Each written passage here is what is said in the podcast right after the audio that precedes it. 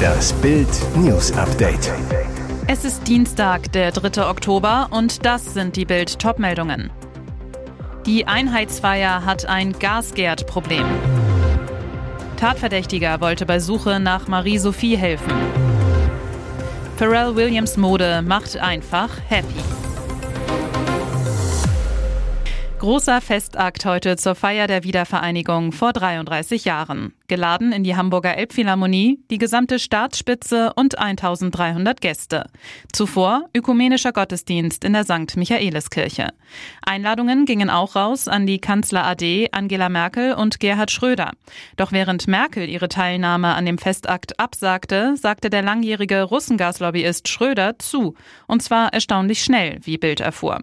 Das freut nicht jedermann, ganz im Gegenteil. Und so stehen die Protokollabteilungen vor einer brisanten Herausforderung. Denn viele Spitzenpolitiker wollen Bilder mit dem Altkanzler in Diensten Russlands so gut es geht vermeiden. Problem? Schröder ist trotz seiner Putin-Freundschaft formal Altkanzler. Deshalb kann er nicht zu weit nach hinten gesetzt werden, wo er gar nicht mehr gesehen wird. Aber auch nicht zu weit vorne zu den Superpromis, Bundespräsident Frank-Walter Steinmeier und Kanzler Olaf Scholz. Ihnen soll er bloß nicht zu nahe kommen, um dem Deutschlandbild im Ausland nicht zu schaden. Am Ende saß er in der Elbphilharmonie mit Gattin Sujon Schröder-Kim am Rand der zweiten Reihe. Links von ihm nur der Gang. Schröder und Gattin setzten sich früh hin und blieben so weitgehend unter sich. Nur als Bundespräsident Frank-Walter Steinmeier reinkommt, sieht es so aus, als grüße er Schröder. Zuvor hatte sich Schröder auf die Frage des Bildreporters, wann er das letzte Mal mit Kreml-Chef Wladimir Putin telefoniert habe, ohne Antwort weggedreht. Dieser Mord bewegt ganz Deutschland. René G. aus Bad Emstal steht unter dringendem Tatverdacht, die 14-jährige Schülerin Marie-Sophie R. vergangene Woche getötet zu haben. Opfer und mutmaßlicher Täter kannten sich, verbrachten immer mal wieder Zeit miteinander, obwohl Marie-Sophies Mutter ihre Tochter wohl vor dem Mann warnte.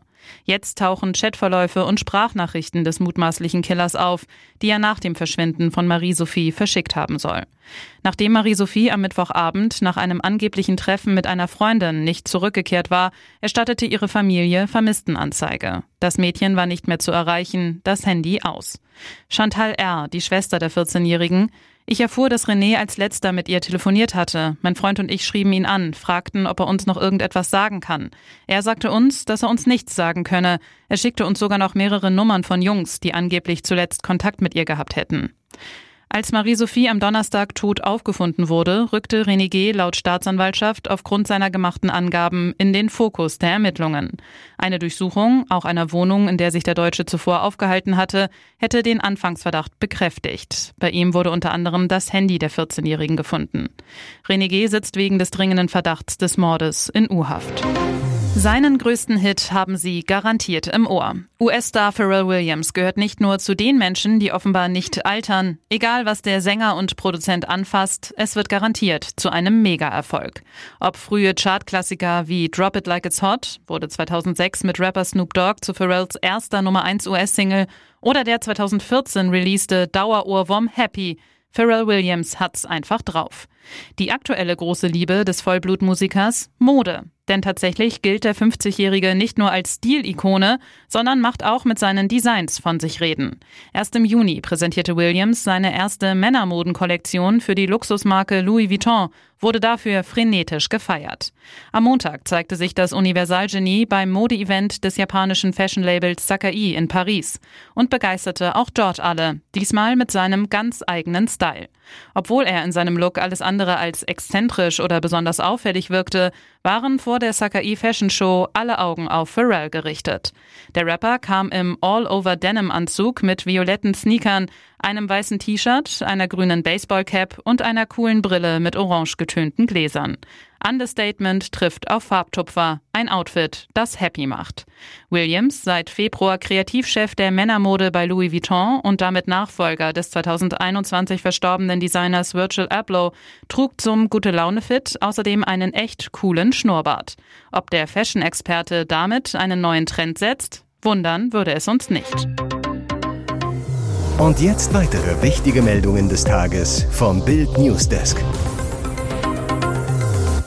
Die Leicherin der Joggerin war so entstellt, dass erst am Nachmittag klar wurde, wer das Opfer von Kampfhund Elmo ist.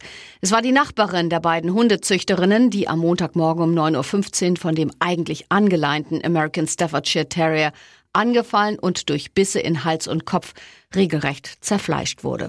Jahrelang hatte sie friedlich mit den Tieren Zaun an Zaun gelebt, nie war etwas geschehen.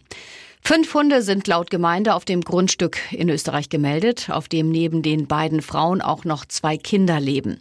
Die Frauen arbeiten beide im Gesundheitswesen und züchten die Rasse unter anderem wegen ihres wunderschönen Aussehens als Hobby.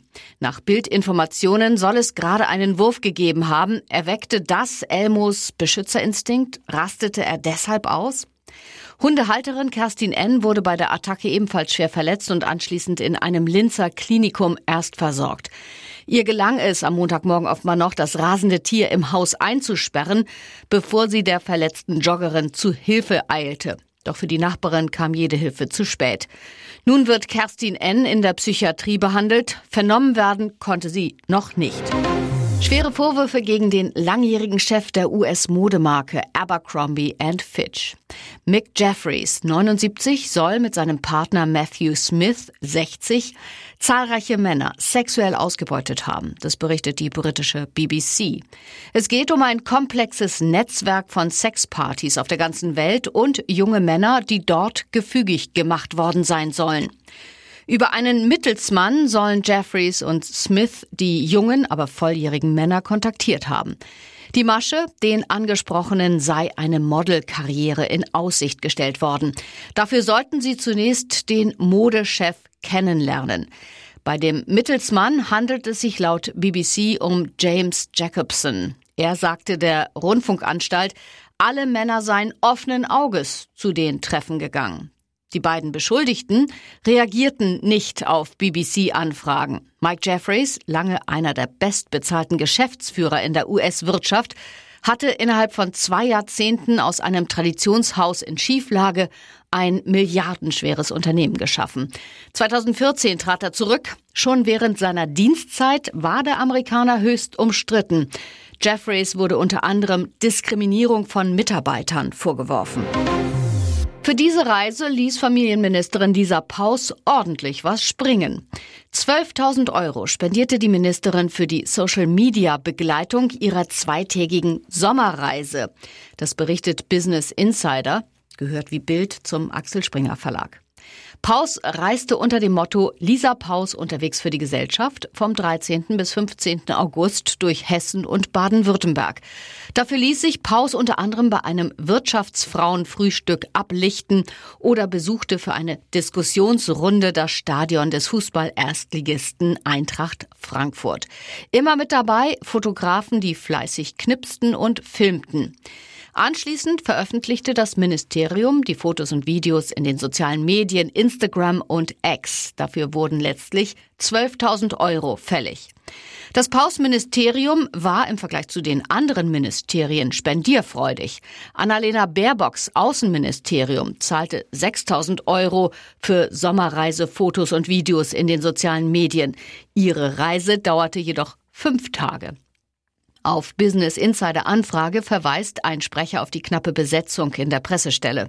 Die Kosten seien entstanden, weil die Foto- und Videobegleitung auf den Sommerreisen nicht aus Bordmitteln habe bereitgestellt werden können, sondern über punktuelle Beauftragung externer Dienstleister habe erfolgen müssen. Hier ist das Bild News Update. Und das ist heute auch noch hörenswert. Die CDU will die Migrationskrise gemeinsam mit der Ampelregierung lösen, legte dafür einen Asylpakt vor. Der Fünf-Punkte-Plan beinhaltet unter anderem stationäre Grenzkontrollen, Chipkarten statt Geldleistungen und den Stopp aller freiwilligen Aufnahmeprogramme. Das Ziel, Regierung und CDU-Opposition sollen gemeinsam die Zahl der illegalen Migranten reduzieren. Doch die Ampelparteien zeigen den Christdemokraten die kalte Schulter. SPD und Grüne ließen eine Bildanfrage, ob sie zu einer Zusammenarbeit Zusammenarbeit mit der Union in der Migrationskrise bereit sind, unbeantwortet. FDP-Generalsekretär Bijan Djerzarei sagte zu Bild, dass parteiübergreifende Lösungen bei so großen Herausforderungen wie der Migration immer gut seien und natürlich freut es mich, Zitat, dass die Union nun viele der Punkte aufgreift, die wir als FDP schon lange fordern. Aber Djerzarei spielt den Ball an die Union zurück.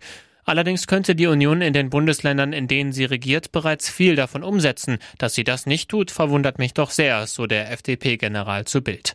Aus der CDU wird die Kritik an Kanzler Olaf Scholz immer lauter. CDU-General Linnemann sagte in der ARD, es sei jetzt tagelang her, dass sich Scholz groß in den Deutschen Bundestag gestellt und gesagt habe, mit der Opposition dort ins Reden kommen zu wollen. Bis heute warten wir auf die Einladung. Alles heiße Luft, so Linnemann. Jetzt ist das elfte Formel-1-Team einen Schritt näher. Seit Monaten laufen Gespräche und Verhandlungen über den Einstieg eines weiteren Rennstalls in die Königsklasse des Motorsports. Realistisch könnte dies ab 2026 Realität werden, wenn ein neues Reglement kommt. Vier Teams hatten Interesse angemeldet. Drei davon, darunter Hightech, scheinen aus dem Rennen. Dafür hat die FIA jetzt der Bewerbung von Andretti als elftem Formel-1-Team stattgegeben. Das US-Team von Ex-Pilot Michael Andretti das unter anderem in der IndyCar-Serie antritt, galt zuvor bereits als aussichtsreichster Kandidat und erfüllt laut FIA alle geforderten Kriterien. Die Formel 1 muss den Antrag als kommerzieller Rechteinhaber nun im nächsten Schritt prüfen. Knackpunkt, ein elftes Team würde bedeuten, dass zum Beispiel Einnahmen durch elf statt durch zehn geteilt werden müssten. Es stehen also komplizierte Verhandlungen bevor. Zwischen FIA und Formel 1 tobt ohnehin seit Monaten ein Machtkampf. Andretti's Pluspunkt, der US-Markt ist aktuell heiß auf Formel 1 und die Formel 1 heiß auf die USA. Neben drei US-Rennen 2023 will man auch in Sachen Teams aktiv werden. Bisher gibt es mit Haas nur ein US-Team.